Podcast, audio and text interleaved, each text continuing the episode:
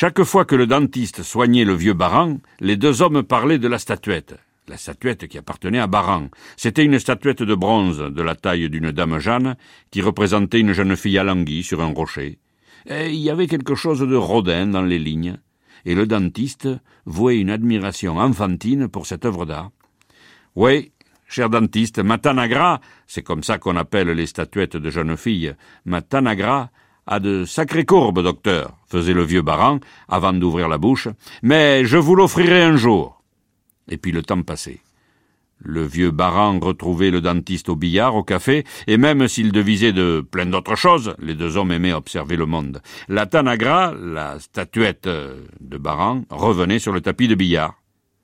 Même si le vieux agaçait le docteur parfois avec ses superstitions. Le vieux Baran professait par exemple que les morts mettaient trois jours avant de quitter leur lieu de vie, que les âmes sans corps erraient quelque temps avant de cheminer vraiment. Allez dire ces choses-là à un scientifique. Un jour, une poutre de la cave tomba sur les dents du vieux Baran. Il fut tué sur le coup, et les dents de devant emportées sous le choc. Sa veuve a tenu absolument, pour que le défunt figure digne lors des visites, que le dentiste lui replace toutes les dents de devant. Chez le vieux baran, dans la chambre, où se tenait aussi la statuette, la tanagra, le docteur a bossé pendant plus de deux heures. Mais le mort est redevenu présentable. Les voisins, amis, parents pouvaient enfin procéder à la visite. Beaucoup de monde à l'enterrement. Le dentiste a même échappé une larme à l'œil lui qui aimait le vieux comme un frère, comme un frère batailleur de discussion. Et trois jours après l'enterrement, en ouvrant son cabinet le matin, le dentiste a reconnu la statuette devant sa porte. La statuette de la jeune fille Alangui.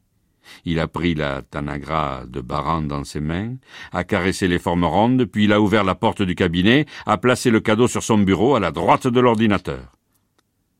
Le dentiste n'a rien dit, n'a rien pensé, il ne croit pas aux superstitions du vieux baran. D'ailleurs, dans la journée, la veuve est passée. Elle a dit que hier soir, c'était comme si son mari défunt lui parlait à l'oreille, et qu'il lui avait demandé d'aller poser la statuette devant le cabinet pour l'offrir au dentiste. C'est bête, docteur, qu'elle a fait, mais c'est comme si j'étais obligé d'obéir.